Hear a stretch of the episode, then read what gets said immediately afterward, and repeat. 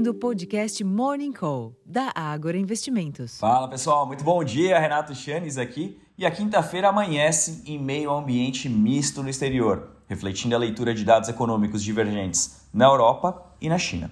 Em meio aos diversos questionamentos que esses indicadores trazem aos investidores, o que se vê agora cedo é uma falta de disposição para a tomada de risco fazendo com que os índices futuros de Nova York e os principais mercados europeus oscilem ao redor da estabilidade, ora no campo positivo, ora no negativo.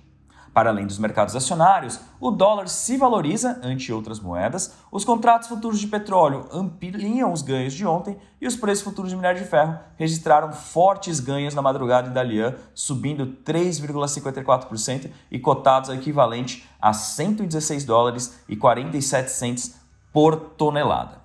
Considerando essa indefinição externa, os ativos locais podem ser influenciados pelo desempenho positivo das commodities durante as primeiras horas de negócios, enquanto que os investidores devem reagir à aprovação do projeto de lei que prorrogará a desoneração da folha de pagamento para 17 setores da economia até 2027, o que significa, naturalmente, menos recursos e a manutenção do ambiente fiscal desafiador no curto prazo.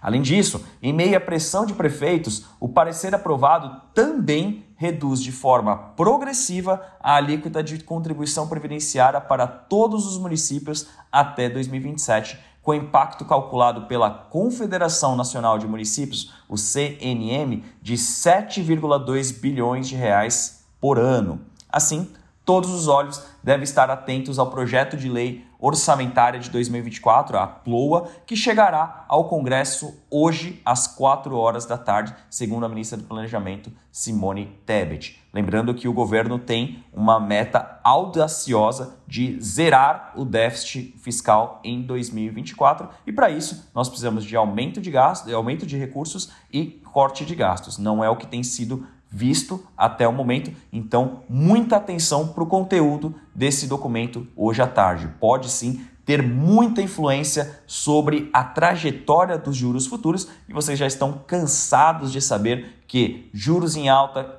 significa, na maior parte das vezes, bolsa em queda e o contrário também é verdadeiro.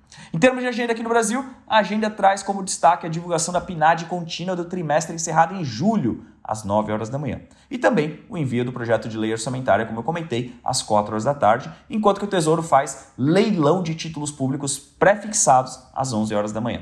Nos Estados Unidos, as atenções se voltam hoje para a leitura de julho da inflação PCE, que será acompanhada por dados de renda pessoal e gastos com consumo às 9h30 da manhã, além dos tradicionais pedidos semanais de auxílio-desemprego às 9h30 da manhã. A presidente do Fed de Boston, Susan Collins, discursa às 10 horas da manhã.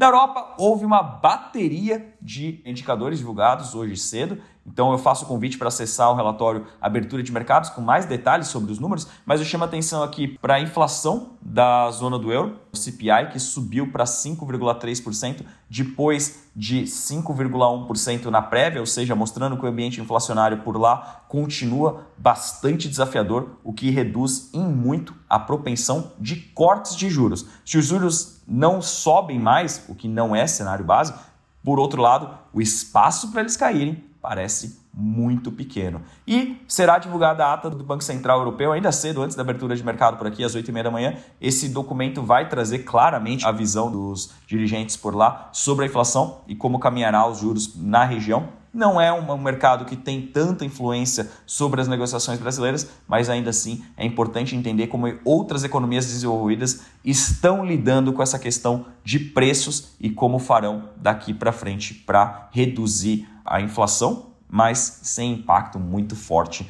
na atividade econômica, o que não é claramente um trabalho muito fácil de ser feito. Finalmente, lá na China, durante a madrugada, o índice gerente de compras, o PMI industrial, subiu de 49,3 pontos em julho para 49,7 pontos em agosto, segundo informou o Escritório Nacional de Estatística do país, o resultado acima da previsão, que era de 49,5 pontos. É válido notar que, apesar da melhora do indicador, o valor indica uma contração pelo quinto mês consecutivo, sugerindo ainda uma fraqueza contínua na segunda maior economia do mundo. Já o PMI de serviços caiu de 51,5 pontos em julho para 51 pontos em agosto, confirmando a previsão de desaceleração também nesse mercado. Bom, pessoal, acredito que para começarmos bem o dia, esse seja um bom resumo. Eu faço o convite novamente, acesse nosso relatório Abertura de Mercados, onde disponibilizamos, além desses textos sobre o mercado macro, disponibilizamos algumas notas sobre empresas e também nossa perspectiva do ponto de vista da análise gráfica de como se posicionar nesta quinta-feira sem maiores direcionadores exterior. Eu vou ficando por aqui, desejando a todos um excelente dia, uma ótima sessão e até a próxima. Tchau, tchau!